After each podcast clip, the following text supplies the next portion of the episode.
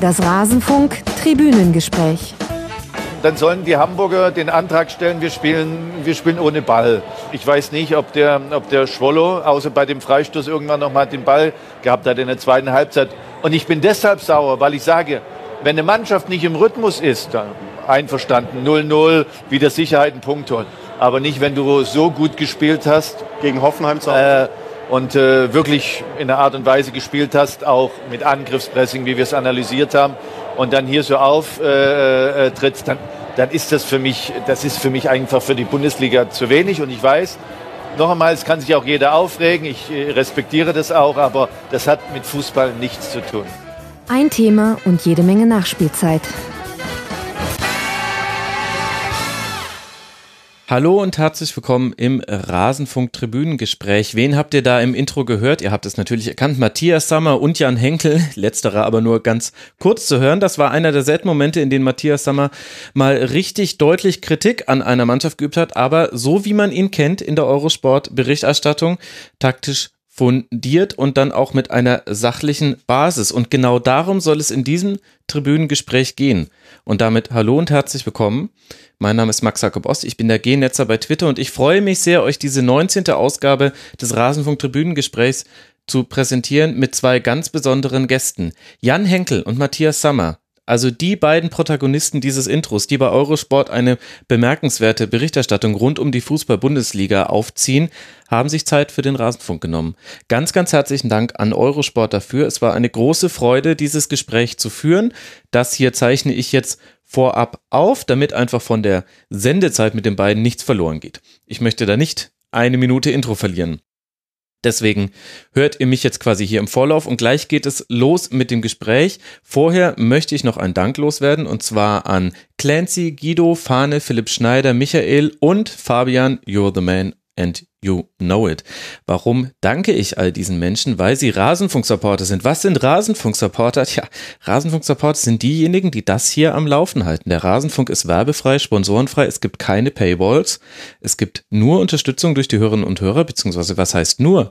Das ist eigentlich die schönste Finanzierungsform. Wenn ihr mich fragt, das ermöglicht es uns, dass wir solche Sendungen wie diese hier produzieren. Der Plan ist, den Rasenfunk hauptberuflich zu machen und damit dann auch unsere Spieltagszusammenfassung in der Schlusskonferenz zu finanzieren, unsere Kurzpässe. Es wird zur WM tägliche Kurzpässe geben. Könnt ihr euch schon drauf freuen. Deswegen vielen herzlichen Dank an alle, die uns jetzt schon supporten und an alle diejenigen, die es vielleicht das jetzt zum Anlass nehmen, das zu tun. Unter rasenfunk.de slash unterstützen erfahrt ihr, wie man uns unterstützen kann. Monetär freuen wir uns natürlich sehr und kleine Beträge helfen schon. Kleine Beträge helfen schon. Wenn jeder von euch nur ein Euro gibt, dann wären wir schon lange durchfinanziert und dann würden die Gäste auch schon ein Honorar bekommen. Das ist dann Schritt Nummer zwei. Also schaut euch das an und ihr könnt uns auch anders unterstützen. Und zwar, indem ihr einfach weiter erzählt, dass es den Rasenfunk gibt, dass ihr vielleicht auch diese Folge hier empfehlt, auch mal in andere Folgen reinhört. Sollte das jetzt die erste sein, die ihr hört, also gerade so eine Rasenfunk-Schlusskonferenz zum Bundesligaspieltag, da könnt ihr dann mal auf Wahrheit abklopfen, ob das, was ich gleich mit Jan Henkel und Matthias Sammer bespreche, ob sich das wirklich auch im Rasenfunk so wiederfindet. Und natürlich könnt ihr auch mal in die Kurzpässe reinhören. Empfehlt uns gerne weiter. Ihr könnt uns sehr gerne Rezensionen bei iTunes schreiben. Das hilft uns auch sehr. Bevorzugt natürlich positive Rezensionen. Aber wer wäre ich, euch da irgendwelche Vorgaben zu machen? Ihr wisst das schon am besten, liebe Hörerinnen und Hörer. Ich würde sagen, das reicht auch jetzt der Vorrede. Wollen wir mit dem Gespräch starten? Ich denke ja. Ich wünsche euch viel Spaß dabei. Aber jetzt legen wir los mit Matthias Sammer und Jan Henkel. Und bitte. Matthias Sammer, Jan Henkel, Vielen Dank fürs äh, Kommen. Die erste Podcast-Aufzeichnung ist eine Ehre, dass der Rasenfunk da Nummer eins sein darf. Ich habe gerade schon so ein bisschen erzählt, äh, wie der Rasenfunk gestaltet ist und dass wir auch keine Längenvorgabe haben. Herr Henkel, was muss ich denn machen, damit Matthias Sammer so richtig ins Reden kommt? Über Fußball reden. Perfekte Voraussetzung. Ja. Ist das wirklich so, dass Sie dann nicht zu bremsen sind? Denn den Eindruck gewinnt man bei der äh, Sendungen, die sie machen bei Eurosport, immer wieder auch, dass äh, es manchmal eher die Schwierigkeit ist, sie zu bremsen, als sie loszuschieben.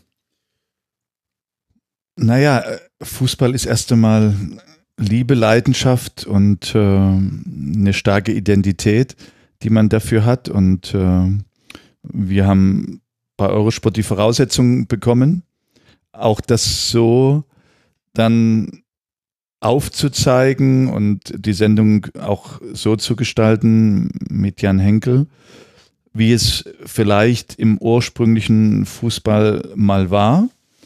Und das gefällt mir und die entsprechenden Themen dann richtig gesetzt und in der Vorbereitung, es gibt ja heute wunderbare Module, wo wir uns alles anschauen mhm. können. Ähm, das macht Freude und es ist völlig uninteressant, ob der, äh, der FC Bayern gegen Borussia Dortmund spielt oder äh, Mainz gegen Wolfsburg, weil über den Fußball zu reden und die Inhalte dann auch in den Mittelpunkt zu stellen, diese Möglichkeit haben wir. Woher kam denn eigentlich die Entscheidung, das so aufzuziehen? Das war eine grundsätzliche Idee. Ähm, ich erzähle immer ganz gerne die Geschichte, dass ich vor, ich weiß gar nicht, wie viele Monate das mittlerweile her ist, also schon, schon deutlich ein Gespräch mit Julian Nagelsmann hatte. Und er ja speziell ist in seiner Sprachgeschwindigkeit, in der Wortwahl, in der Art und Weise, wie er über Fußball redet. Mhm. Und ich bin irgendwann ausgestiegen, habe gesagt, ich verstehe es nicht mehr, ich, Julian, ich verstehe den nicht mehr. Und ähm, das fand ich für mich ziemlich frustrierend, weil es mein, mein Job eigentlich ist. Und hatte dann angefangen, über ein Konzept nachzudenken, wenn jetzt übertrieben gesagt, ich es schon nicht mehr verstehe, der sich tagtäglich damit beschäftigt und das seit über 20 Jahren. Ja. Wie geht's denn dann eigentlich dem Zuschauer zu Hause? Mhm. Und es ist eben nicht mehr Jungs, ihr müsst rausgehen und Gras fressen, ja, sondern es steckt mittlerweile viel, viel mehr dahinter und ich glaube einfach und, und so meine Erfahrung war auch dann in den Gesprächen mit Freunden, Bekannten, die eben auch Fußballkonsumenten sind, ähm, dass dieses Verständnis dessen, was auf dem Platz passiert, nicht mehr so da ist. Und das war so dieser Grundgedanke. Und mhm. ähm, dann gab es eben die Möglichkeit, ein neuer Player auf dem Markt mit Eurosport und ähm, dann hatten wir dann darüber gesprochen und auch das, das grundsätzliche Konzept den Fußball stark in den Mittelpunkt zu stellen und jetzt mal übertrieben gesagt, lasst uns den aktuellen Fußball doch mal wieder erklären. Ja. Und dazu brauchst du dann den perfekten Experten und dann ähm, hatte Eurosport Gott sei Dank den Matthias dafür gewinnen können. Hat es einen Grund, warum das bei einem neuen Player eher funktioniert als vielleicht bei bestehenden? Ich frage mich immer so ein bisschen, warum eigentlich die Fußballberichterstattung so aussieht, wie sie aussieht. Und meiner Einschätzung nach gab es eine Entwicklung mit der WM 2006, gerade mit der Rolle von Jürgen Klopp als Taktikexperte beim ZDF. Auf einmal hat man über Ketten und Verschieben gesprochen. Da habe ich wahnsinnig viel gelernt und bin halt dann quasi da dran geblieben. Und ich hatte eigentlich den Eindruck, die Fußballberichterstattung hat sich da ein bisschen mehr auf die taktischen Hintergründe des Spiels fokussiert. Und irgendwo ist das verloren gegangen, so ein bisschen. Jetzt reden wir doch wieder viel über, es hängt an Einzelpersonen oder eben an mentalen Dingen, die ja auch eine Rolle spielen. Aber es wird, man kann ja viele mentale Dinge auch an taktischen Dingen erklären, an, an Sachen, die man beobachtet. Woher kommt das, dass dafür so wenig Platz ist in der Berichterstattung? Erst einmal fand ich auch, dass Jürgen Klopp das hervorragend gemacht hat und äh, er war vielleicht nicht Spieler auf allerhöchstem Niveau, aber er stand ja immer für, für Leidenschaft, äh, für Kämpfen, für nicht aufgeben. Und gleichzeitig war der Verein über Wolfgang Frank natürlich mhm. auch ein Stück weit geprägt und äh, raumorientiert. Äh, die Ketten, die Sie gerade genannt haben, spielten ja da auch eine Rolle und er konnte dort seinen Weg gehen, äh, gehen mit, mit, mit, mit natürlich Aufstiegen, auch Abstiegen, aber er hat sich dort wunderbar entwickeln können und äh, neben dem Fachlichen hat er natürlich auch mit seiner Art und Weise die Leute begeistert. Aber er war zu dem Zeitpunkt eben Spieler und Trainer.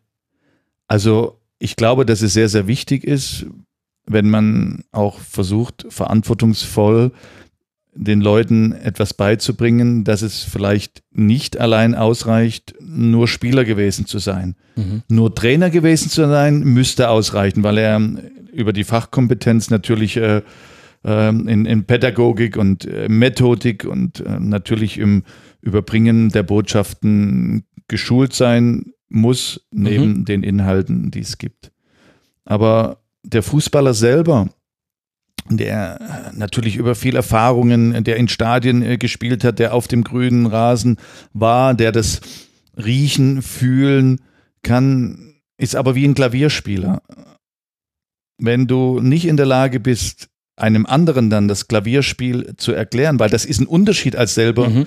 zu spielen, So ist es vielleicht dann auch in der grundsätzlichen Denkweise, dass man Experten eigentlich erst einmal äh, definieren sollte, was Voraussetzungen sind, um darüber zu reden. Das meine ich überhaupt nicht despektierlich, sondern mit der Voraussetzung, dass es möglicherweise alleine nicht reicht, ein guter, hm. ein sehr, sehr guter Spieler gewesen zu sein, wenn du dann über Management-Ebenen sprichst, äh, über Trainerebenen, über das Spiel im Allgemeinen und die Situation gar nicht nachvollziehen kannst, weil du sie nicht gelebt und erlebt hast. Und äh, das ist ein wichtiger Bestandteil und äh, dementsprechend finde ich es eben schade. Zum Beispiel Ottmar Hitzfeld ist leider nicht mehr dabei. Ich habe ihn unglaublich gerne zugehört. Äh, er hat so fantastisch analysiert, äh, seine menschlichen mhm.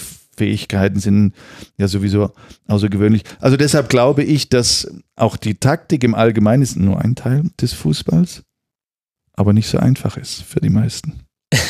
Und es wird ja auch immer komplexer, finde ich.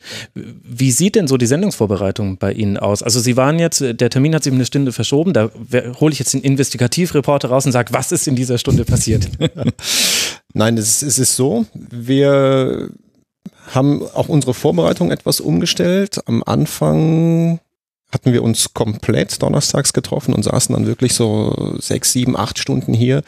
Und, Sie ähm, zu zweit? Ja, drüben in so einem kleinen Glaskasten und haben dann dort ähm, über dieses Scouting-Feed, was mhm. großartig mhm. ist, also wer, wer es nicht kennt, das ist ähm, diese Kameraeinstellungen, die gerade die Trainer benutzen in der Bundesliga, um sich auf den kommenden Gegner vorzubereiten. Dort habe ich immer die 20 Feldspieler im Blick. Dann, wenn es Richtung Tor geht, sind es 21 mit, äh, mhm. und da kann ich dann genau die Verschiebungen, Räume und alles sehen. Und wenn man sich an dieses Bild gewöhnt, wird es dann irgendwann schwierig, sich ein Fußballspiel bei einer normalen Fernsehübertragung. Es fehlt was, ne? Ja, weil es ist immer wieder so, äh, aber hier hinten, da, da ist was abgeschnitten, du siehst es nicht und ja. ähm, da, da, wird man fast aggressiv dann davor, weil man dann den Grund gerade nicht versteht, warum ist, äh, ist das so gelaufen, wie es gelaufen ist. So, und das hatten wir dann am Anfang und ähm, da habe ich dann erstmal festgestellt, für mich auch ein komplett neuer Schritt, weil als Journalist bereitest du dich normalerweise nicht über ein Scouting-Feed vor, sondern hast andere Herangehensweisen, dass ein Spiel nicht 90 Minuten dauert, sondern auch mal dreieinhalb Stunden. Weil immer, ja. hier müssen wir nochmal zurück und hier nochmal angucken und, und da nochmal und, und hin und vor. Und äh, das ist natürlich großartig. Für mich eine, eine überragende Erfahrung. Das waren dann so, so die Anfänge. Nur das Ganze haben wir dann ein bisschen optimiert.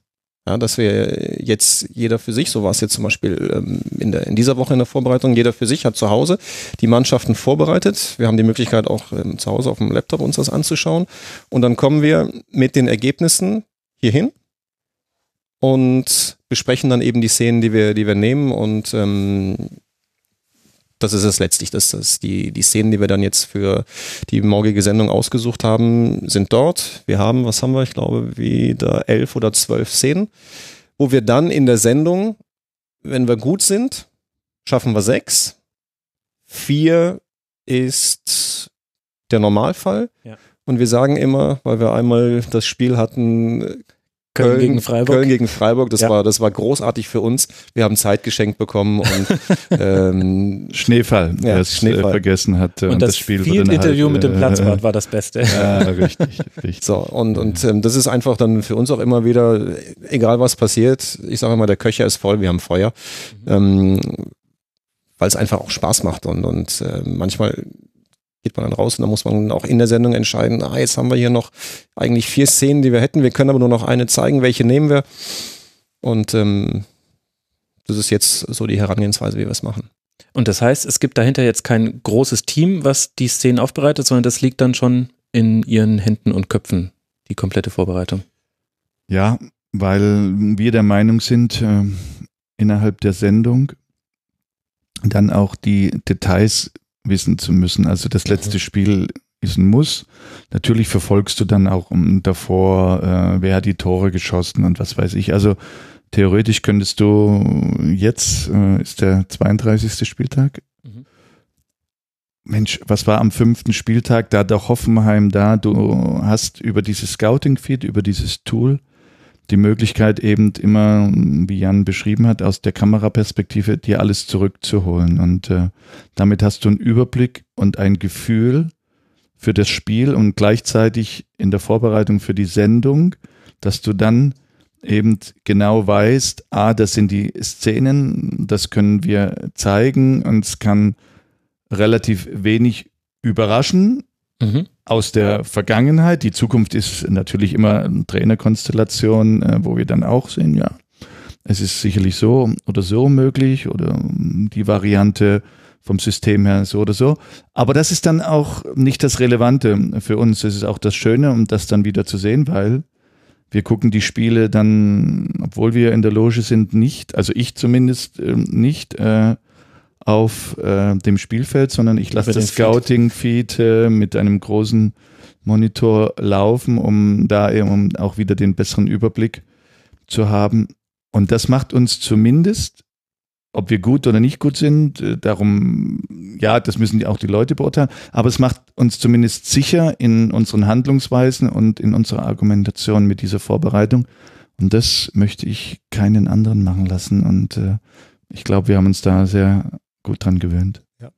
Das ist das Entscheidende. Das, ähm, alles, was du selbst machst und selbst gesehen hast und selbst erlebst, kannst du dann auch anders benutzen in der Sendung. Wenn es vorbereitet wird und ich dann am Freitag vorgefertigte Clips bekomme und von jemandem Szenen ausgesucht, ist es sicherlich gut. Nur, ich merke es ja auch, ähm, am Anfang habe ich keine Szene getroffen. Ja, also hatte, hatte Matthias, Matthias zehn Szenen äh, gehabt und, und, und, ich hatte auch zehn, aber das waren eben andere, die wir dann alle weggeschmissen haben. Und, und jetzt geht so langsam die Trefferquote ein bisschen höher. Mhm. Ähm, aber ich werde doch nie im Leben, wie kann ich auch, ähm, dieses analytische Niveau, selbst wenn ich die Szene richtig rausgefunden habe, wie heute war dann eine Szene, Matthias hat sie auch, nur dann analysiert er sie und dann sehe ich nochmal plötzlich all das, mhm. was ich nicht gesehen habe. Abgesehen, ja, darüber kann man reden, aber ich kann es nicht so mit dem Inhalt füllen. Ja, und dafür brauchst du dann einfach einen, einen Experten. Und da kommen wir auf das Thema, was Matthias eben gesagt hatte, wieder, wieder zurück. Ähm, was, was ist ein guter Experte? Ja, ein Fußballer hat viel erlebt. Ja, ein Top-Fußballer natürlich dann auf höchstem Niveau. Dann wäre es natürlich noch schön, äh, wenn du nicht nur ein Top-Fußballer, sondern auch noch ein Top-Trainer, mhm. ja, dir vielleicht auch mal was gewonnen an der deutschen Meisterschaft, hast du das abgedeckt. Aber dann hast du noch so andere journalistische Themen. Ähm, Wäre natürlich schön, wenn du noch, noch einen Vereinsfunktionär mhm. auch noch dort hättest. Ja, gut, jetzt Bayern-Vorstand. Ähm, und wenn du das Sahnehäubchen noch haben willst, dann sagst du, Verein und Verband ist noch was, äh, noch was anderes, sondern gut, Sportdirektor beim, beim DFB. Also da hast du wirklich diese 360 Grad, die du über Matthias abdecken kannst. Das ist natürlich ein Geschenk. Hm.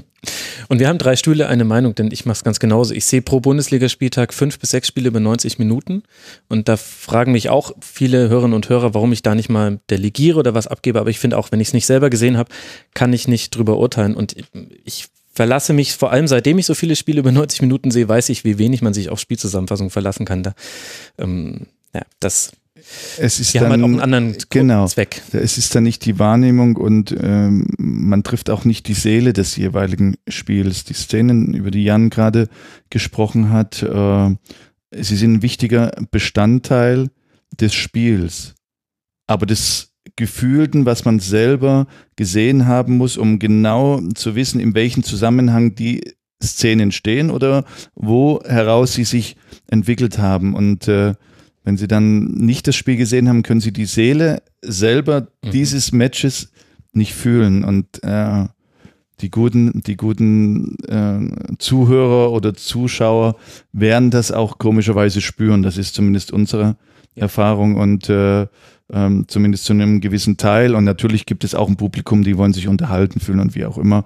Ähm, ich hoffe, dass das auch einigermaßen gelingt, aber es geht schon sehr es zu fühlen und äh, im Detail zu erklären. Ist auch dort ein Ansatz, also die, die Analysemaschine, die wir haben, die, die könnte jetzt äh, auch so unter dem Motto Villa Kunterbund viel mehr. Also hier könnte noch was blinken und da könnte noch was äh, aufploppen oder sonst irgendwas. Nur die Erfahrung zeigt einfach, dass es häufig ablenkt und deshalb finde ich es immer ganz gut, keine Bild-Text-Schere. Das heißt also, ich rede zu dem, was ich einzeichne. Ja, wenn schon wieder irgendwo was blinkt oder bin ich gedanklich vielleicht schon den Schritt weiter, aber mit, den, mit der Sprache noch gar nicht da. Mhm. Und deshalb auch dort ist weniger manchmal mehr und es ist dann begleitend. Also dann passt wirklich, guck dir hier die Viererkette an und in dem Moment ziehst du dann eben den Strich und, und dann ist auch das Auge dann dort. Mhm. Also das ist schon, ähm, Das ist Didaktik. ja, auch für die Damen und Herren, die uns die Maschine damals vorgestellt hatten, das war großartig. Ich dachte, ich dachte das ist hier ein Flipper und das blinkt und ja. Ähm, das ist toll, was das Ding kann. Nur ich finde, wenn Matthias es selbst einzeichnet, hat das nochmal eine andere A-Wertigkeit und du bist eben parallel mit dem, was du zeichnest, auch beim Wort. Mhm. Jetzt stelle ich mir dann aber die Frage, das haben Sie auch gerade so ein bisschen anklingen lassen, dass manchmal die Szenen, die Sie rausgesucht haben, nicht gematcht haben mit Ihren Szenen und dass es jetzt eine Übereinstimmung gäbe. Aber gibt es denn eigentlich immer den einen korrekten taktischen Blick? Da bin ich mir nämlich manchmal gar nicht so sicher. Also in den Grundfesten sollte man, wenn man taktisch auf ein Spiel guckt, schon bei denselben Dingen rauskommen. Also was Systeme angeht, was bestimmte so gruppentaktische Dynamiken angeht. Aber bei so Detailfragen finde ich, fehlt manchmal der genauere Blick. Also ein Beispiel zum Beispiel, es gab zwei Partien von Sebastian Rudi, eine war in Mainz, zweite ist mir gerade der Gegner entfallen. Da hat er sich nie aus dem Deckungsschatten seines Gegenspielers rausbewegt. Und zwar kein einziges Mal. Und das, und im ersten Moment dachte ich, die ersten 20 Minuten dachte ich, was macht er denn da? Was ist denn da los? Und dann kam mir aber so der Gedanke, vielleicht ist seine Aufgabe, die Korridore zu den Achtern freizuhalten, weil mir ist dann irgendwann aufgefallen, dass er auch relativ statisch blieb und dann war halt der eine Gegenspieler war geblockt. Aber um das jetzt rauszufinden, ob das seine Aufgabe war, ich meine, Sie könnten es, Herr Sammer, ich nicht, müsste ich ja eigentlich mal anrufen, den Telefonhörer heben und dann bei irgendeinem Verantwortlichen nachfragen. Und eigentlich wäre ja dieses Wissen nötig, um das richtig zu bewerten. Bin ich mir nicht sicher. Äh, es obliegt, glaube ich, nicht unserer Aufgabe, immer die Perfektion herzustellen, sondern aufzuzeigen, was uns aufgefallen ist, auch machbar, praktikabel, dass man folgen kann als Mhm. Fernsehzuschauer, um zu sehen, ah, okay, das ist eine gewisse Richtung, wie Sie gerade gesagt haben, Systeme ist ja nur das eine, aber die Idee, wie wird sie organisiert, was ist dabei, ah, und Sebastian Rudi ist jetzt für uns auffällig immer wieder in einer Situation äh, des Spiels, Aufbauspiel etc. pp. immer unter gewissen Voraussetzungen auf einer wiedererkennbaren Position geblieben. Das war so. Aber ich finde, es ist gar nicht so entscheidend, um zu sagen, das ist richtig oder das ist falsch, sondern wie Sie gerade auch sagten, die Konsequenz daraus, was ich da gesehen habe, war, aber dadurch war es für die Achter leichter, weil er dann Räume nicht zugestellt. Jetzt muss man sehen, dass es nicht zu kompliziert wird. A, hat er das unter diesen Gesichtspunkten klug gemacht. Aber ich finde, es ist gar nicht so entscheidend. War das jetzt 100% die Strategie?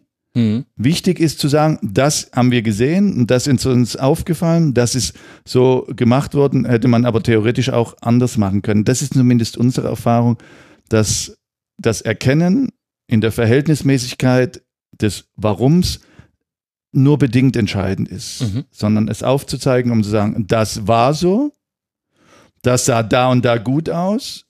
Und selbst wenn es die Vorgabe war, dann zu sagen, aber ich glaube, es war trotzdem anders möglich und besser, weil, und dann wieder aufgezeigt, so, ich glaube, das ist ganz interessant, äh, weil das Spiel selber in seine Gänse äh, doch viele Geheimnisse birgt. Und äh, auch wenn wir vielleicht das ein oder andere Lob bekommen, sehen wir doch ganz vieles nicht.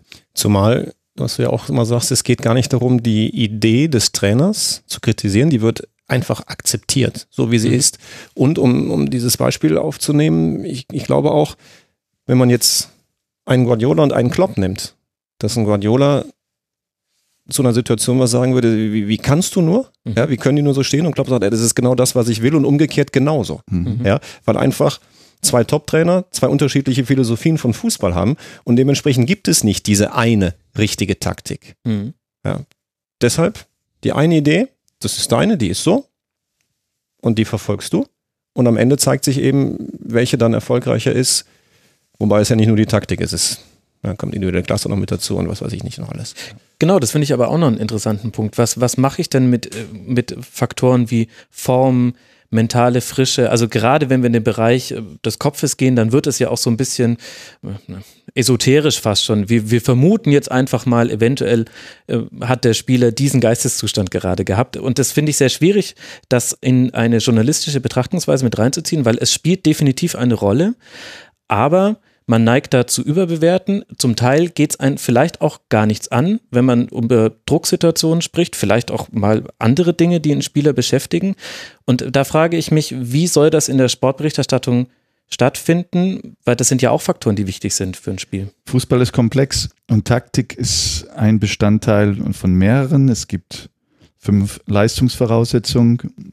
Das ist die Konstitution. Dann gibt es die Kondition und von da ins Detail zu gehen. Technik, dann kommen wir zur Taktik und persönlichkeitsrelevante Themen, wie Sie gerade genannt haben, äh, Mentales, äh, in welcher Verfassung ist er, wie waren die letzten Spiele, Zusammenhang zwischen Körper und Geist ist äh, und den Menschen insgesamt äh, bekannt und äh, deshalb ist auch der taktische Ansatz der Analyse immer nur ein Bestandteil, der halt gut aufzuzeigen ist, wenn du mhm. gewisse Tools hast, die die Menschen zu Hause nachvollziehen können. Genauso wenig wie wir in den Kopf des Spielers in dem Moment reinschauen können und spekulativ vielleicht meinen, äh, das ist so oder der ist am Boden oder der ist arrogant äh, und äh, die Mentalität ist sich nicht in Ordnung. Äh, die Bayern hätten da gegen ähm, Real Madrid, Thomas Müller hat es gesagt, diese Gier zu zeigen. Jetzt äh, denken die Leute, das gibt's doch nicht. Da muss man doch Gier zeigen. es geht ja immer, es geht ja immer um ja. winzige Prozentpunkte, die auf dem Niveau den Unterschied ausmachen können. Und deshalb ist die Spielanalyse in der Regel immer unter taktischen Gesichtspunkten zu sehen, das Spiel selber aber ganz andere Schwerpunkte hat, warum Ergebnisse zustande kommen, Leistungen und auch manchmal Nichtleistungen dann zu sehen sind. Es ist ja dann auch, wenn man über die individuelle Klasse spricht, muss man es dann einordnen, Mainz, die gerade in einer speziellen Situation sind. Mhm. Ich laufe anders auf, da habe ich diesen, diesen Druck, Fuß wird ein bisschen wackelig. Ja, den Pass spielt er in der jetzigen Situation sicherlich anders, als wenn die schon 40 Punkte auf dem Konto hätten. Dann laufe ich natürlich ganz anders auf. Ja. ja. Muss man mit ansprechen. Trotzdem kann man die rein taktische Situation analysieren und dann eben den Zusatz sagen, wer weiß, ob er den anders gespielt hätte. Nur ist hypothetisch, er ist jetzt in der Situation. Mhm. Also ist taktisch so ein bisschen das Wertneutralste Sprechen über Fußball, so gewinne ich jetzt gerade den Eindruck. Und trotzdem muss man ja auch manchmal, oder nein, man muss nicht kritisieren, aber manchmal ist für jeden zu sehen, es passieren Fehler. Das ist heutzutage im, im deutschen Fußball ist es ja vor allem so, erster Fehler, dann die Torchance. Wenn, wenn beide Mannschaften keinen Fehler machen, dann gibt es nur bei drei Mannschaften vielleicht in der Liga dann eine Torchance, weil die mit dem Ball können. Wie macht man das denn über, über Spieler, über Fehler zu sprechen, wohl wissend, dass die unter einem enormen Druck stehen, dass es nicht gerecht ist, auch immer von, wir haben ja auch immer die ganz tolle Position, dass wir außen stehen und sowieso im Nachhinein immer alles besser wissen könnten. Wie findet man da den richtigen Mittelweg zwischen Kritik üben oder zumindest auf Fehler hinweisen und trotzdem aber den Spieler Mensch sein zu lassen, zu dem Fehler dazugehören? Ich glaube, die Handlung versuchen zu erklären und unter verschiedensten Voraussetzungen ist es ein Laufduell? Ist es ja eine Eins gegen eins Situation im Zweikampf? Dann immer wieder nicht das zu reduzieren, was man im deutschen Fußball gerne gemacht hat. Boah, Einstellung Katastrophe. Ah, das ist, äh, das ist ja überhaupt nichts. Ähm, das ist zu einfach. Und ich glaube, dass es einfach sehr, sehr wichtig ist, Handlungsweisen selber zu fühlen, wenn man in Situationen vielleicht äh, selber sich auch mal befunden hat.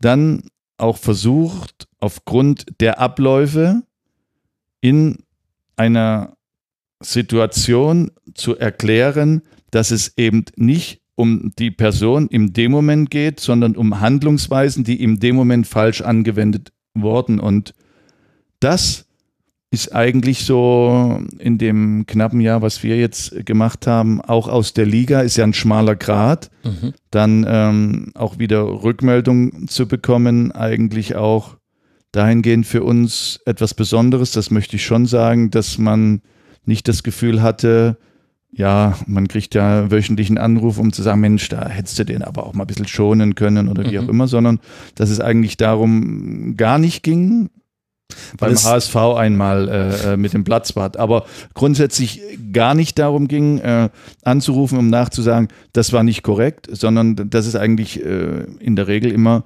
darum ging, um äh, zu sagen, äh, es ist überhaupt kein Thema gewesen, dass auch Kritisches Mhm. erklärt wurde und nicht populistisch herausposaunt. Das war, glaube ich, es, mir. denn es geht ja nicht gegen die Person, ja, und gegen den Menschen, sondern es geht um die Leistung, um die Position, die er vielleicht gerade auf dem Spielfeld eingenommen hat, die falsch ist, wenn er einfach fünf Meter vorne stehen würde, wie auch immer.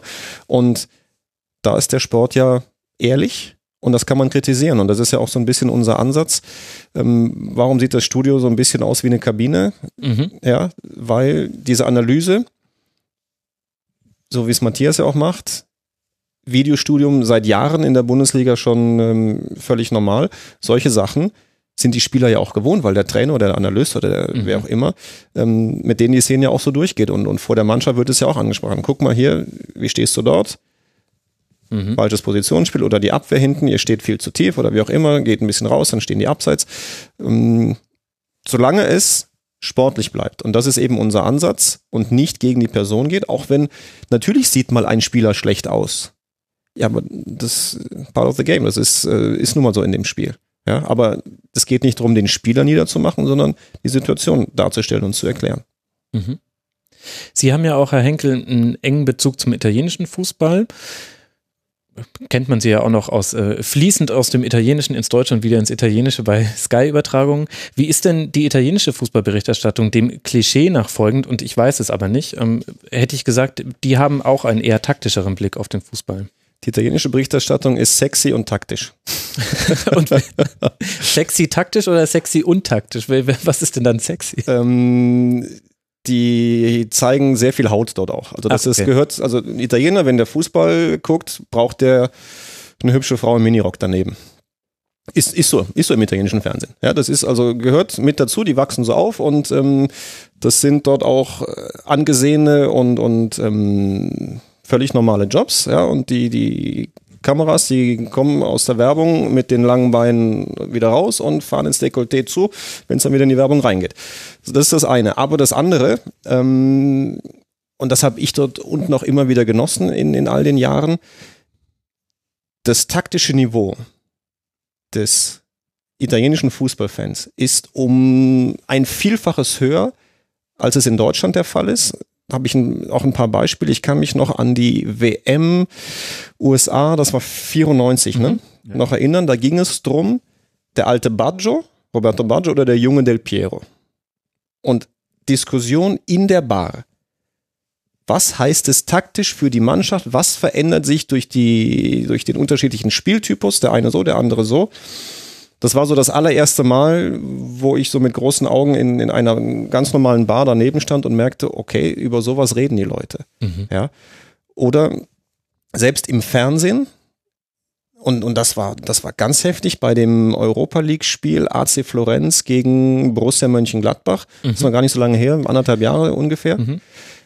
Da hatten mich die Kollegen von Sky Italia geschaltet in deren Studio und da ging es drum, was ändert sich? Die Frage war bei Borussia Mönchengladbach, ob Raphael oder Stindl hinter dem Stoßstürmer spielen. Mhm.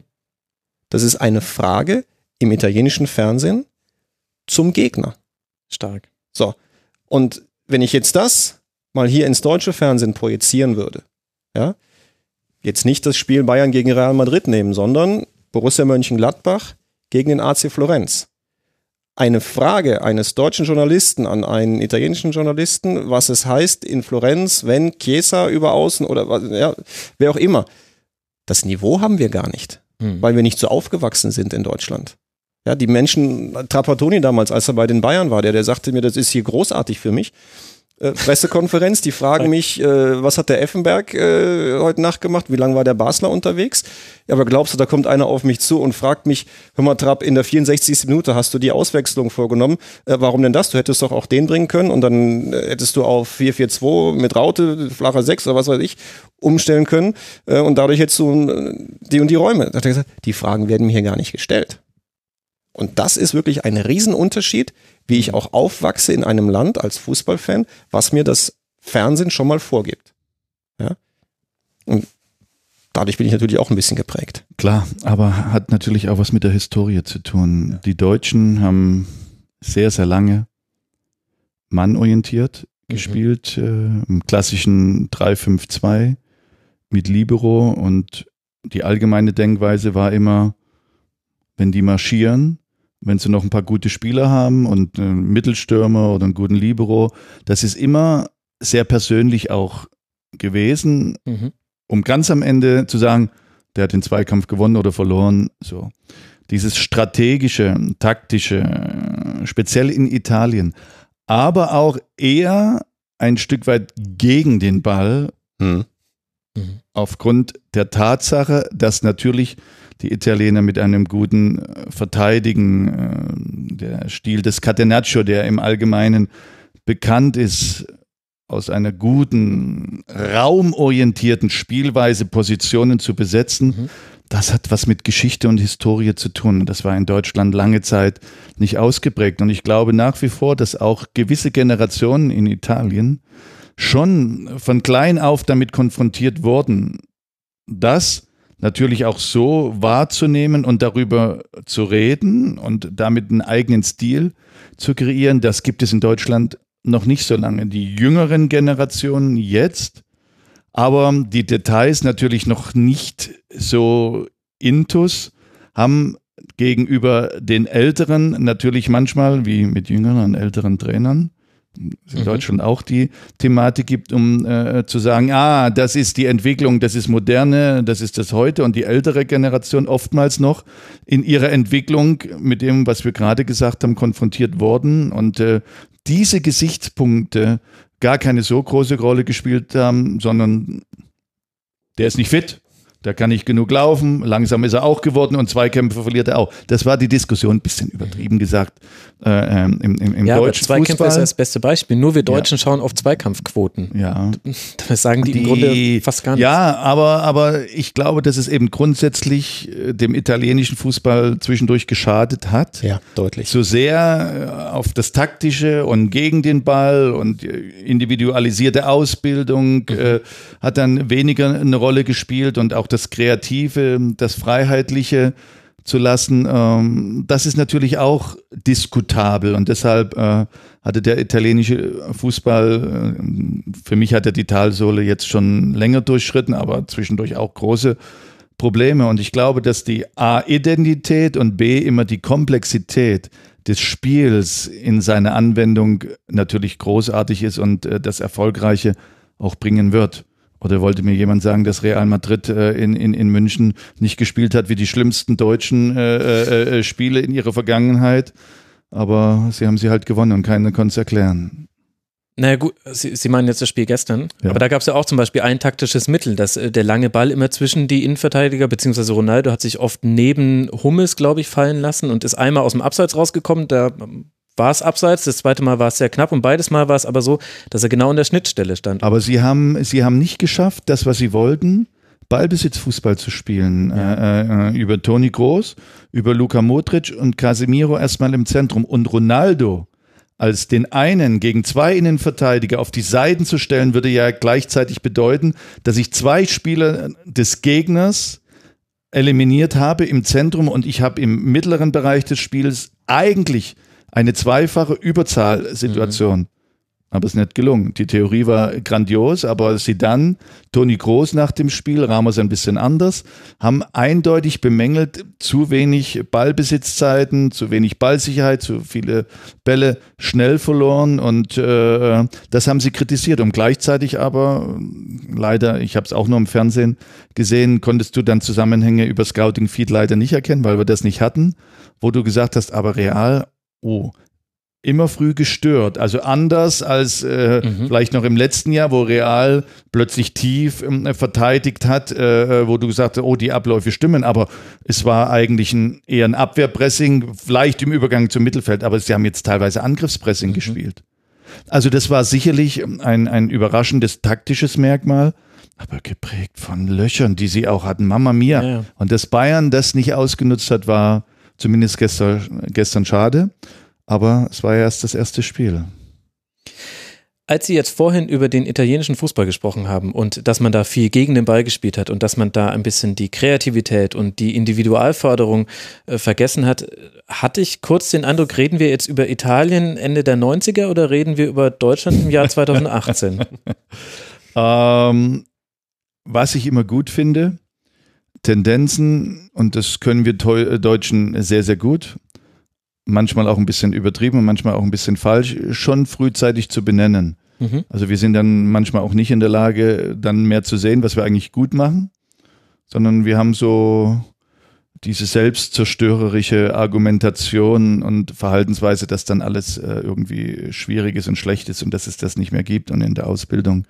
So, und äh, dann gucke ich und denke, Leroy Sané spielt mit roundabout 20 in einen der besten Clubs der Welt. Würde ich jetzt nicht sagen, dass das ein Sechser ist, der nur hacken kann. Er ist, ja. ist ein Individualist.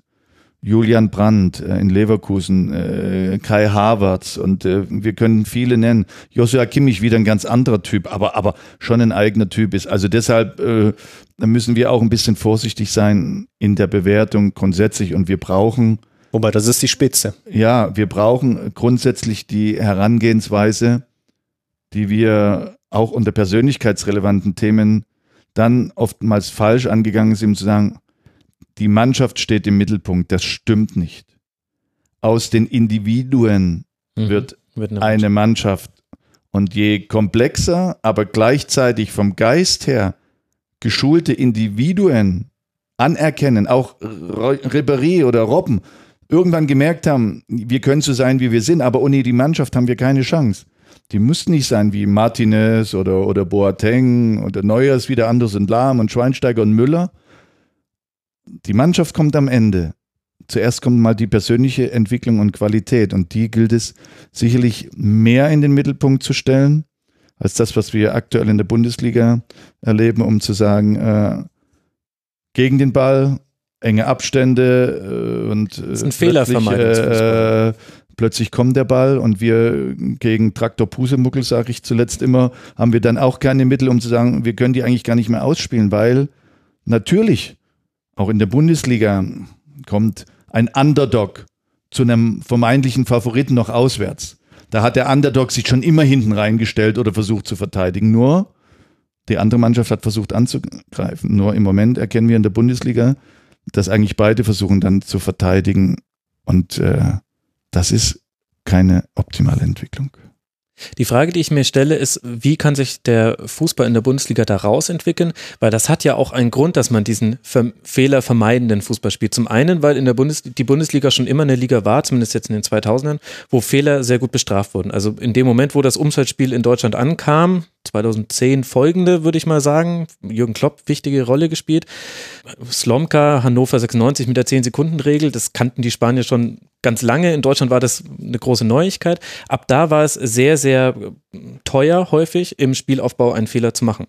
Deswegen denken jetzt die Mannschaften aus dieser Fehlervermeidung heraus und gleichzeitig haben wir eine Situation, wo wir auch eine irre Rotation auf den Trainer Bänken haben. Also sprich, die Trainer haben ja auch gar nicht mehr die Zeit, das aufzubauen, denn das Ballbesitzspiel ist ja das viel, viel anspruchsvollere als das Spiel gegen den Ball. Und ich frage mich, wie in dieser Gesamtkonstellation, die wir gerade haben, mit dem, dass Fußball auch so ein bisschen überhöht wird. Also dass eine Niederlage am Wochenende auch wirklich ist, als wäre jetzt hier gerade die Welt untergegangen und man gar nicht so sehr mehr auf das Wie der Niederlage gucken kann, sondern es wirklich nur noch Ergebnisse zählen und gleichzeitig viele Trainer natürlich von Erfolg zu Erfolg denken müssen, denn Fußball wird ja erstmal in Siegen und in Niederlagen und Unentschieden gemessen. Wie soll sich das langfristig entwickeln? Ich bin da so ein bisschen aufgeschmissen fast. Ich glaube, Jan, du kannst ja vielleicht auch gleich was, ich glaube, dass wir uns in Prozessen befinden. Wir haben gerade vorher über die Taktik gesprochen. Mhm. die natürlich jetzt einen Mittelpunkt einnimmt, auch in der Trainerausbildung, der vielleicht etwas überhitzt ist. Mhm. Und die neue Generation der Trainer sich damit natürlich so extrem auseinandersetzt und äh, sich so damit identifiziert, dass sie da nicht angreifbar werden wollen. Mhm. Die etwas ältere Generation äh, äh, sagt, Taktik ist nicht unwichtig, weiß ich schon, aber es gibt äh, gewisse andere Themen, äh, wie die Persönlichkeit Mhm. einer Mannschaft und äh, äh, so auch die gewisse Flexibilität, äh, dieses sogenannte Old School, wo äh, natürlich erkennbar ist, ja, ob ich da jetzt mal einen taktischen Fehler mache oder nicht, das spielt etwas weniger eine Rolle. Die verzeihen sich das auch selber ein bisschen mehr als die junge, jüngere Generation. So. Und diese Mischung ist im Moment natürlich mit der gesamten Entwicklung nicht stabil. Es fehlt für meine Begriffe auch so das stabile Fundament. Wenn jetzt zu Heinkes nicht gewesen wäre, hättest du noch mm, Dieter Hecking. Ralf Hasenhüttel muss ich nach zu jung zählen. Innerhalb der, innerhalb der Liga und seiner Entwicklung, der ist noch nicht 20 Jahre in der ersten Fußball-Bundesliga wie vielleicht andere oder 10. So, deshalb muss man das auch. Dann gibt's Dieter Hecking, und dann wird schon langsam eng. Bruno Labbadia ist jetzt eine Zeit lang ähm, dabei geblieben oder Volker Finke, der natürlich, äh, nicht Volker Finke, äh, Streich. Ja. Aber diese Situation in Freiburg, die wieder sich etwas eigen darstellen. Also wir haben insgesamt äh, gerade eine Mischung, die in, sich nicht optimal darstellt.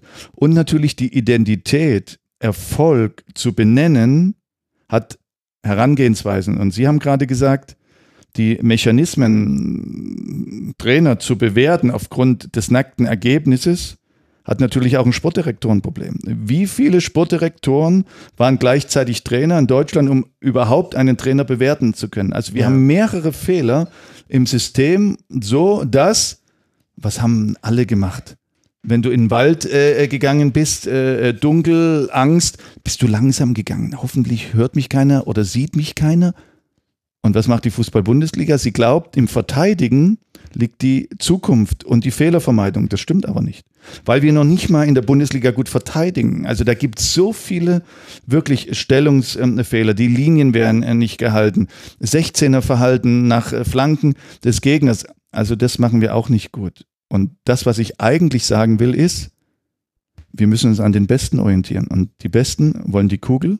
Und die Besten, die die Kugel meistens haben, neben der individuellen Qualität, die sind überall erfolgreich. Die Definition und die Gedankengänge, die auch jüngere Trainer aktuell haben, sind aufgrund fehlender Erfahrungswerte inhaltlich falsch. Jetzt kommen Sie zu mir, aber Schalke 04. Schalke 04 kann nur funktionieren so, dass ich großen Respekt habe, weil die Bundesliga so schlecht ist. Wenn die Bundesliga besser wäre, wäre Schalke roundabout acht bis zehn. Ja, und wenn man sowas aber sagt, dann wird einem vorgeworfen, populistisch zu sein. Also ich habe da erhitzte Debatten mit Schalke-Fans geführt, Ja. weil das natürlich auch im Rasenfunk viel diskutiert wurde. Sollte Schalke da stehen, wo es steht? Und die eine, die eine Argumentationslinie ist natürlich, naja, wenn die Ergebnisse stimmen, dann ist es so. Aber die andere Frage ist, warum steht man mit so einem Fußball auf Tabellenplatz? Zwei? weil die anderen zu schlecht sind, weil die anderen auch nur verteidigen, außer Bayern München, der ein oder andere noch, aber eine eigene Identitäts- und Sinnkrise gerade hat und sich selber nicht findet. Und es ist, und deshalb ist es nicht populistisch, weil es ist, wer jetzt gut zugehört hat, ist gar kein Vorwurf an Schalke. Es ist ein Vorwurf An an den Rest. deutschen Fußball. Und letztendlich die Grundkonstellation und die Stabilität, Tedesco, wir haben oft mit ihm zu tun, auch in den Spielen. Ich habe großen Respekt als junger Trainer, diesen verrückten Verein so stabilisiert zu haben, die Emotionen kanalisiert äh, äh, zu haben. Das ist eine außergewöhnliche Leistung. Ich habe nur über die Art und Weise des Spiels gesprochen. Das würde in einer aktuell besseren Liga nicht ausreichen können, um die Champions League zu erreichen. Nur das. Und es ist nicht populistisch, sondern es ist die Art und Weise des Verteidigens, um gleichzeitig in eigenen Ballbesitz, in der eigenen Kreation, wenn du relativ wenig Raum hast, doch zu wenig Qualität und Ideen hast. Und das würde auf Top-Niveau nicht funktionieren können. Nur Ich glaube, das. ich glaube, dass wir im Moment in der Phase sind, Problem ist erkannt, Mhm. es wird diskutiert und wir sind jetzt so an dem Schritt, wo die Ersten angefangen haben zu sagen, ja, es geht nur mit dem Ball, Lösungen mit dem Ball zu finden. Ähm, Jogi Löw war ja auch bei, bei uns in der Sendung, als wir in, in Freiburg waren. Das war ihm auch nochmal ein, ein Anliegen, das ganz klar zu thematisieren. Wenn ich mir jetzt den europäischen Fußball anschaue, du hattest mal das Beispiel gebracht, Real Madrid gegen Celta Vigo, ist gar nicht interessant, wie spielt äh, Real Madrid, sondern wie spielt denn Celta Vigo Fußball? Lösungen mit dem Ball. Das ist das Entscheidende. Und europäisch kriegen wir die Quittung. Die Mannschaften, die den Bundesliga-Fußball Fehlervermeidung und gegen den Ball, ja, die werden alle nicht weit kommen. Ja, weil auf dem Niveau dann eben anderes gefragt ist. Und ich glaube, dass man dadurch fast gezwungen wird, den Stil etwas zu ändern, wieder etwas weiter weg von gegen den Ball und dann hin Lösungen mit dem Ball zu finden. Die grundsätzliche Überlegung, als Basis verteidigen zu können, wird immer Bestandteil des Spiels sein. Muss ja. Immer Bestandteil des Spiels sein. Also nicht, dass man das falsch versteht.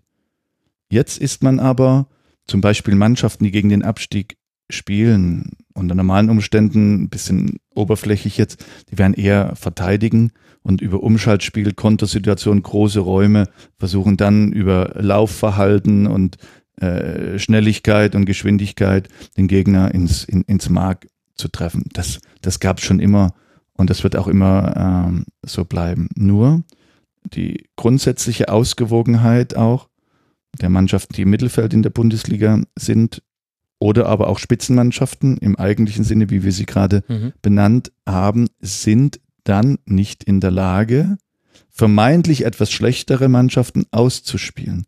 Und das ist ein großes Problem. Und äh, unter dem Gesichtspunkt, dass wir es gerade nicht taktisch ähm, definieren, müsste man ja eigentlich den Begriff des Rumpelns wieder ein bisschen äh, rausholen. Entrumpeln. Das ist natürlich ein bisschen jetzt A im populistischen Sinne allgemein gehalten, aber B ist es leider die Wahrheit. Und äh, diesen Unterschied müssen wir wiederherstellen, dass wir hinter Bayern München das, was auf der einen Seite die Bundesliga noch interessant macht, wo angeblich jeder jeden schlagen kann, hm, weiß ich nicht, ob das ein Kriterium ist, dass es im Prinzip eine, eine, eine gesunde Entwicklung, die Mischungen haben muss, um zu sagen, also die, die und die spielen immer um die Champions League.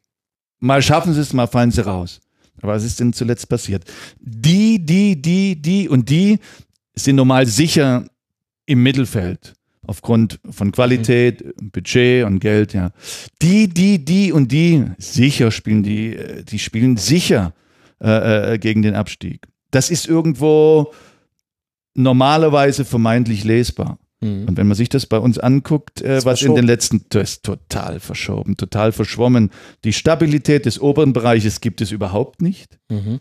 Im mittleren Bereich äh, wird dann äh, so, oh, wenn wir das erreichen, ist schon gut genug. Und die hinten, ja, die, die, die kämpfen auf der einen Seite ums Überleben, aber müssen erstmal sehen, äh, da fliegen reihenweise die Trainer raus, haben gar keine Stabilität. Äh, von der Kompetenz in manchen Vereinen will ich gar nicht reden. Und deshalb glaube ich, dass wir äh, äh schon ein paar inhaltliche Punkte äh, im Detail besprechen müssen, was Yogi eben auch gesagt hat. Und äh, klar spielen ein paar Spieler im Ausland, aber er hat eine ganz andere Idee vom Fußball und versucht sie besser zu organisieren. Die meisten versuchen erst ein System in den Mittelpunkt zu stellen und überlegen dann, wie die Organisation des Spiels und die Idee aussehen können. Das ist ein falscher Ansatz. Welche Rolle spielt es denn da, wie sich der Fußball wirtschaftlich entwickelt hat? Meine These dazu ist so ein bisschen, dass wir gerade einen Braindrain erleben Richtung Premier League. Und zwar nicht nur auf den Trainerposten, das ist so die plakativste Position, sondern auch so im, und nicht nur auf Top-Positionen, dass eben ein Leroy Sané zum Beispiel eben zu Manchester City wechselt und nicht innerhalb der Bundesliga bleibt, sondern auch im Mittelbau würde ich ihn jetzt mal nennen. Also sowohl Spieler, die technisch gut äh, veranlagt sind, die für eine sehr erkleckliche Summe rüberwechseln, aber auch ähm, viel rund um den Staff von Fußball-Bundesligisten, also Ernährungsberater wechseln in die Premier League, Physiotherapeuten und so weiter. Das, das ist ja einfach zu erklären. Geld. Genau. Nee. Finde find ich schon. Grundlage. Aber sie holen die besten Trainer. Ja.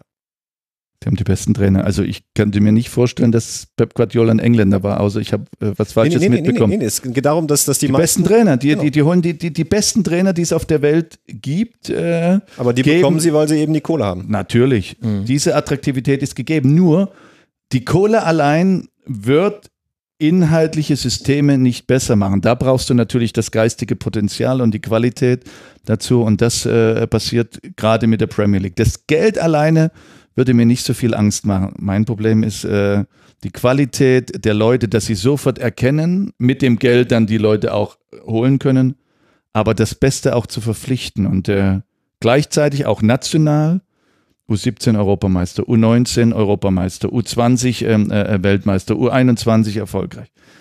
Und das ist auch England. Ne? Deshalb, mhm. also da gibt's äh, wunderbare Denkweisen. Spanier kann man beobachten, Italiener werden immer besser. Also die Kompetenz des Sports in der Verbindung mit der Wirtschaftlichkeit wird ihr helfen. Die reine Wirtschaftlichkeit ohne Kompetenz wird nicht funktionieren, sonst müsste der VfL Wolfsburg nicht unbedingt aktuell wieder um den Abstieg spielen.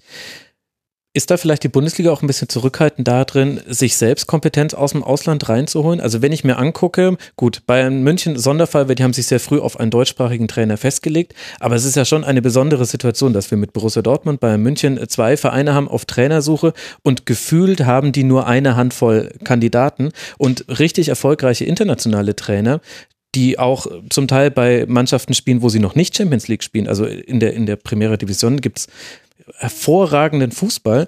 Warum, warum tut sich die Bundesliga so schwer damit, so jemandem mal hier eine Chance zu geben? Es wäre doch auch für das Produkt Eurosport Player wäre es doch auch wunderbar, wenn das mal hier ein bisschen durchgemischt würde. Ich hatte neulich einen Artikel gelesen, da standen die Namen Pep Guardiola, Aubameyang, Dembele und einfach noch ein paar weitere die waren vor anderthalb Jahren alle noch in der Bundesliga. Warum sind die jetzt weg? Das ist ja gerade so ein bisschen das, dass ähm, das viele Geld in England gut eingesetzt wird und die Besten dann eben eben dort rübergehen. Ich glaube, dass wir in Deutschland immer noch ähm, so ein bisschen diesen Grundsatz haben, der Trainer muss die Sprache der Mannschaft sprechen und über die Sprache und, und Beispiel war ja dann auch wieder mit ähm, Ancelotti bei den Bayern ja, dass der in der Vergangenheit ein, ein super erfolgreicher Trainer auf einem absoluten Top-Niveau war.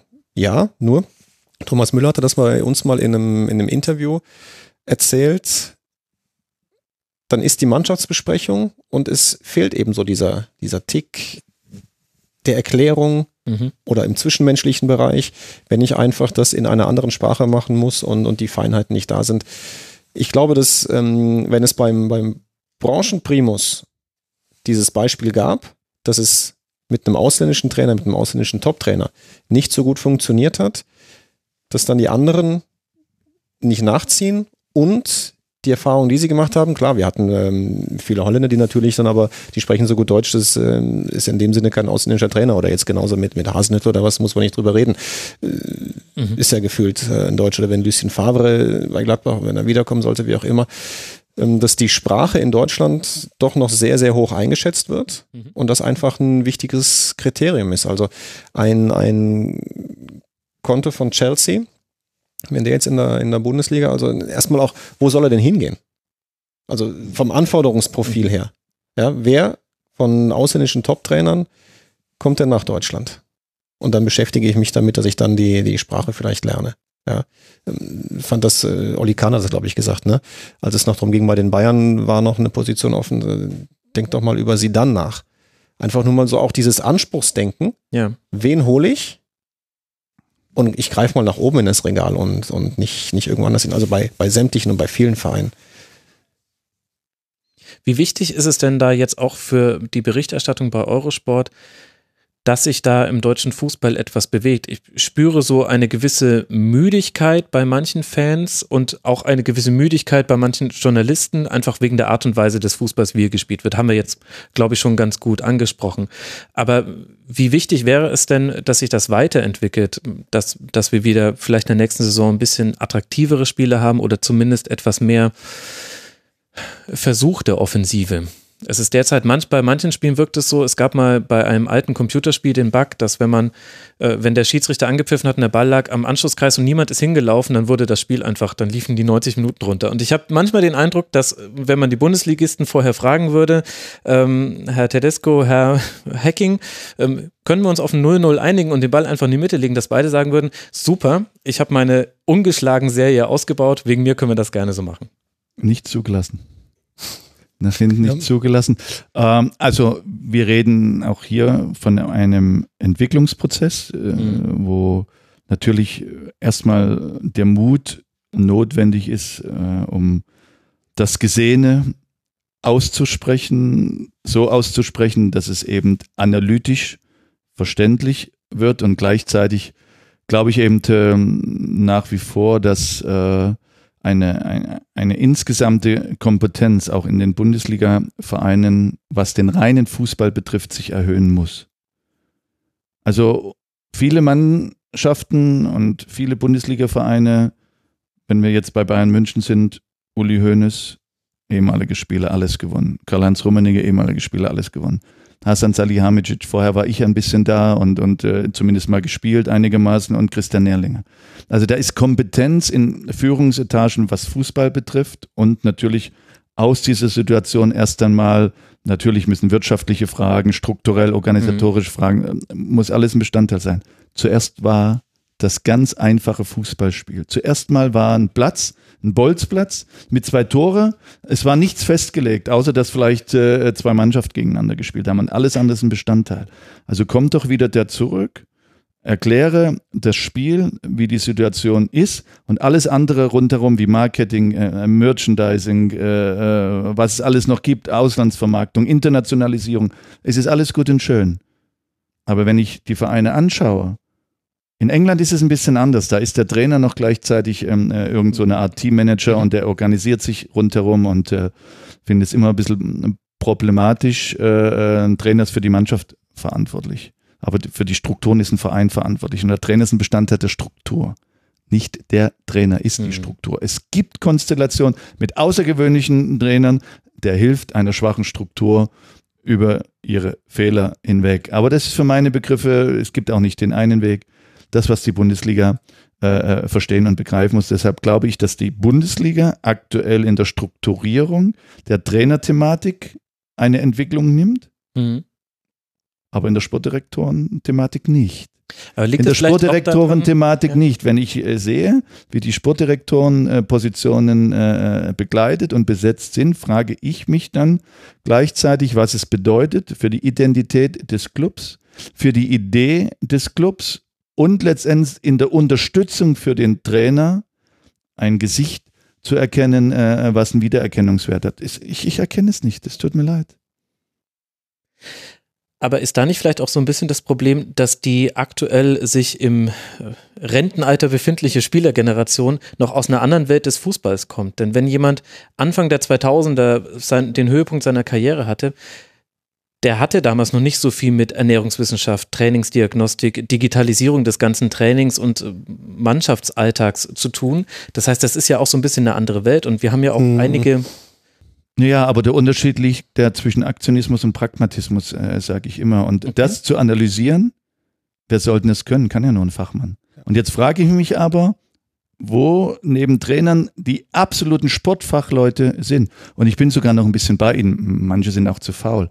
Aber es gibt auch wieder, ich finde, äh, Sebastian Kehl jetzt mit Borussia Dortmund genau richtig zu Aki Watzke und Michael Zorg jemanden dazu zu nehmen, ähm, der vor kurzem noch gespielt hat, die Belange, Bedürfnisse, die Veränderungen mitbekommt, der Ansprechpartner ist äh, und äh, auf dieser Stabilität des Clubs punktuell einwirken kann. Nur, die meisten Führungskräfte haben ja Angst, sich Qualität dazu zu holen, weil sie möglicherweise feststellen würden, da haben wir ja in der Vergangenheit oder wie auch immer und, und, und, und, und auch gesellschaftliche Themen wie Streitkultur, wie Ehrlichkeit, wie Vertrauen, wie Verlässlichkeit sind ja auch Bestandteile, mehr Qualität in einem Verein zu haben und damit umgehen zu können. Und äh, deshalb, äh, ich, ich, ich, ich zähle es jetzt nicht auf. Gehen Sie es doch mal in der Bundesliga durch, wo die Hauptverantwortlichen des Clubs die Kompetenz haben, dass sie äh, mal ein guter Spieler oder ein guter Trainer werden. Aber sie sollen die Spieler beurteilen und die Trainer. Und ich rede nicht, dass es auch den ein oder anderen Erfahrenen gibt und dass man als guter Trainer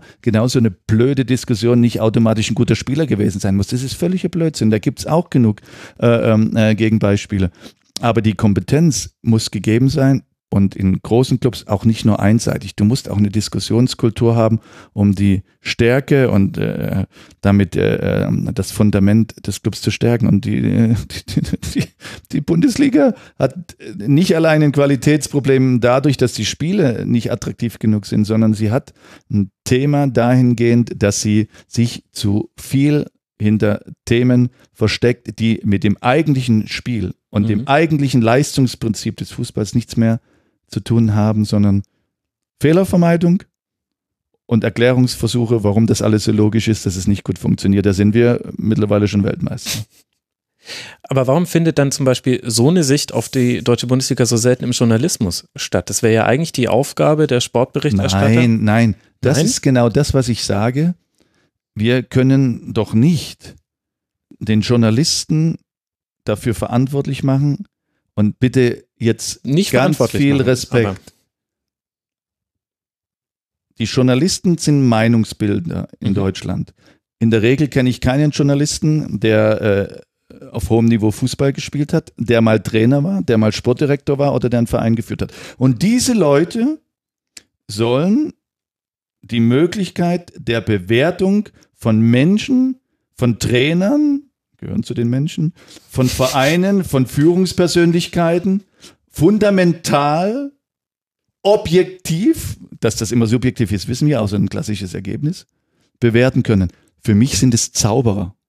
Für mich sind es Zauberer. Es ist unmöglich. Es ist unmöglich. Das Problem ist nur, dass in dem Moment, wo du das ansprichst und die Leute ein bisschen damit konfrontierst, sofort die Haltung kommt, Unverschämtheit, das ist der, was hat er denn geleistet oder was soll das? Nee, es ist, äh, es ist die Wahrheit. Das, was ich nicht selber absolviert habe, aber aufgrund, ja, ich sehe Fußball, Bundesliga 30 Jahre, 40 Jahre, ach, das legitimiert mich, mhm. über Menschen zu urteilen in Personen, wo ich noch nicht mal weiß, wie sich das anfühlt. Ich sage, es sind Zauberer. Es kann nicht die Aufgabe des Journalismus Nein. sein, Nein. weil die Substanz nicht vorhanden ist.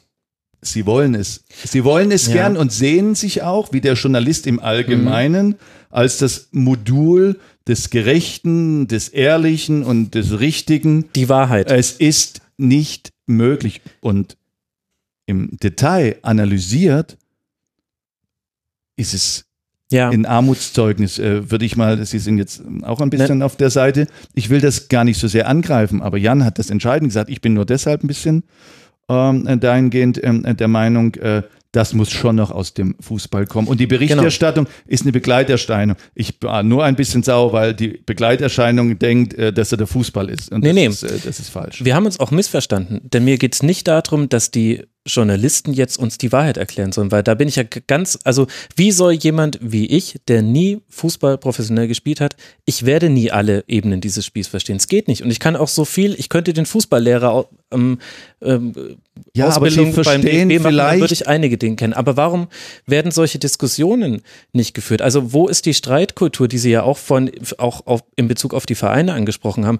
Wenn ich das, was Sie sagen, jetzt mal zusammenfasse auf eine Schlagzeile, wie ich so überall lese, dann wäre das äh, das Thema Stallgeruch. Und das wird aber eine Entscheidung wie Hassan Salihamidzic oder jetzt auch Sebastian Kehl wird unter so einem Schlagwort beurteilt und es gibt nicht meinetwegen auch gerne in Person von zwei Journalisten einen, der sagt, nein, es ist wichtig, auch eine Fußballkompetenz auf dieser Ebene mit dabei zu haben und meinetwegen darf es ja auch gerne noch die Gegenmeinung dazu geben von jemandem, der sagt, jetzt kommt hier wieder irgendjemand, der vorher noch nie Management gemacht hat und soll Management machen. Aber ich habe den Eindruck, es fehlt diese Kontroverse und zwar in der sachlichen Diskussion im Journalismus. Ja, auch das muss erst, genauso wie, wie, wie sich der Fußball gerade wieder weiterentwickelt, von außen beobachtet wurde, muss auch das erst wieder kommen. Ich glaube, die Diskussion, sie wird kommen. Es ist natürlich dann wiederum die entscheidende Frage, wer führt die Diskussion? Ist dort Substanz dahinter oder ja. ist keine Substanz dahinter? Das ist ja das Entscheidende. Ist ja genauso bei der, ähm, ich kann auch einen ehemaligen Spieler holen, der, der diesen Stallgeruch hat, ja, wie auch immer das äh, vom Geruch her ist, ähm, nur der hat nichts drauf. Ja, das bringt mir auch nichts. Ja? ja? Ich brauche einfach Leute, die die Substanz haben und davon gibt es nicht so viele. Es gibt nicht so viele. Und dann, ich kann ja jemanden holen, der auch ein ehemaliger Bundesligaspieler war, aber dem ist das Wirtschaftliche viel wichtiger. Der sagt, äh, für mich ist hier der, der Umsatz, ja, wir sind ein äh, mittelständisches Unternehmen und die, die schwarze Zahl am Ende des Jahres ist wichtig. Ja, dass die mit mehr Erfolg äh, vielleicht noch besser dann da wäre, aber das ist erstmal das primäre Ziel. Also das, die Besetzung der entscheidenden Posten in den Vereinen, wo die Struktur geschaffen wird. Das ist das Entscheidende. Und wenn dort Leute sind, Freddy Bobic, was hat der in kurzer Zeit in Frankfurt aufgebaut? Und das hat er ja nicht alleine gemacht. Der hat ein Team zusammengestellt. Mhm. Und was haben die für, für eine, für eine, in Anführungszeichen, komische Mannschaft? Also auf die Idee muss man ja erstmal kommen, so viele Nationen da zusammenzupacken, ja. ja? Ähm, aber dann hast du den richtigen Trainer dazu, der das inhaltlich und zwischenmenschlich und auch sprachlich regeln kann, weil als, als Trainer äh, heute mit, mit, mit so vielen verschiedenen ähm, Spielern aus den verschiedensten Ländern ist natürlich nicht so schlecht, wenn ich äh, wie Tedesco in, in ähm, Gelsenkirchen fünf Sprachen spreche und Nico kommt auch ganz gut klar mit verschiedenen Sprachen. Also darum geht's doch, dieses Team zusammenzustellen von Leuten, die platt gesagt einfach was drauf haben. Und davon gibt's nicht so viele. Und die Voraussetzung, den Fußball zu fühlen, ist nicht die Legitimation, in die Position zu kommen. Fußball gespielt zu haben, Trainer gewesen zu sein, in einer verantwortlichen Position zu gehen, bedeutet erst einmal Lehrzeit. Also, aber das war für mich die Grundlage unseres Gesprächs, darüber nachzudenken. Also ein ehemaliger Spieler sofort in eine Führungsposition zu geben, das ist ja kirre. Darüber mhm. brauchen wir nicht reden. Aber ihn damit zu konfrontieren, als Verein an sich zu binden und dann die Zeit der Entwicklung in Verbindung zum Erlernen der Grundlagen zu geben, das ist für mich ein Modell, was sich richtig und logisch anfühlt, ist aber nicht das einzige. Aber darüber sollte man schon mal nachdenken. Mhm. Letzte Frage. Wir haben jetzt ganz lange über Fußball debattiert und wir könnten wahrscheinlich auch Stunden so weitermachen, aber ist es nicht vielleicht auch manchmal so, dass wir den Fußball zu ernst nehmen? Weil im Grunde sind wir doch eigentlich nur Teil einer großen Unterhaltungsindustrie. Hängt auch ganz viel Geld mit drin, aber um wirkliche Probleme geht es doch im Fußball selten. Na, das ist, das ist klar. Also das ähm, sage ich auch immer, wir haben einen schönen Job, aber keinen wichtigen Job. Wenn wir einen Fehler machen, ja meine Güte, was passiert denn dann? Ja, oder genauso die, die Fußballer auf dem Platz. Nur, ähm, es ist einfach traumhaft. Also es, es wird auch nicht langweilig. Ja. Ja? ja. Und äh, das ist ganz einfach, da ist, ist, ist was Rundes in der Mitte und da sind elf auf der einen, elf auf der anderen und die wollen das, äh, der eine das Netz und der andere das Netz. Es macht einfach, es macht einfach Spaß. Und es macht ja nicht nur wenigen Menschen Spaß, sondern unfassbar vielen. Und einfach diese Begeisterung. Es geht um Emotionen, die transportiert werden und das ist dann wiederum auch wichtig für die Leute. Also um nochmal wieder kurz etwas mhm. ähm, Italien. In Italien ist im Moment eine Krise. Den Menschen, denen geht's dreckig, denen geht's schlecht. Ähm, Arbeitslosenquote enorm hoch. Der Fußball hat dort im Moment, auch in einer Stadt wie, wie in Rom, einen, einen Stellenwert. Die, die Leute kommen morgens mit einem Lachen zur Arbeit, weil die Roma gegen, gegen Barcelona weitergekommen ist. Also es ist nicht zu unterschätzen. Und natürlich ist es eine Unterhaltungsindustrie, aber es ist einfach schön, es sind Emotionen, es ist etwas, was was einen berührt und was mich mitnimmt und was auch Stimmungen verbessern kann. Ja. Also es ist nicht wichtig wie ein Arzt, wie, wie, wie sonst irgendwas. Da muss man die Relation drin haben. Aber auf einer anderen Seite hat das auf jeden Fall seine Berechtigung. Fußball ist ein Bestandteil der Seele. Liebe, Emotionen, wenn man es denn mag, diese Richtung äh, des Spiels und äh, wenn man es gut findet, äh, wie es andere Sportarten und andere Bereiche des Lebens gibt. Und äh, das berührt die Menschen. Und deshalb ist es so faszinierend. Aber die Vergleiche anzustellen in äh, äh, Themen äh, gesundheitlicher Art und Weise oder äh, was Menschen darüber hinaus leisten können, um einer Gesellschaft äh, zu dienen, äh, der Vergleich hinkt, weil wir in der Diskussion darüber Jan hat es gesagt, eines der wichtigsten Bestandteile der Emotion etwas ist, was uns als Menschen immer geprägt hat. Und äh, die Leidensfähigkeit, die Freude, das ist ein Bestandteil des Lebens und deshalb ist es so wichtig. Und wer für sich es als unwichtig definiert, weil er das dabei nicht empfinden kann, dem gehört genauso unser Respekt. Ach wunderbar, wenn ich mal wieder einen selbstkritischen Moment habe, ob ich mich wirklich auf den Fußball konzentrieren will, dann höre ich mir diese letzten fünf Minuten Klar. an. Matthias Sammer, Jan Henke, vielen, vielen Dank, dass Sie sich die Zeit genommen haben. Gerne, sehr gerne.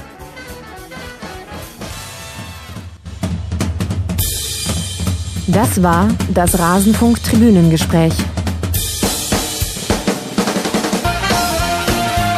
Wir gehen nun zurück in die angeschlossenen Funkhäuser.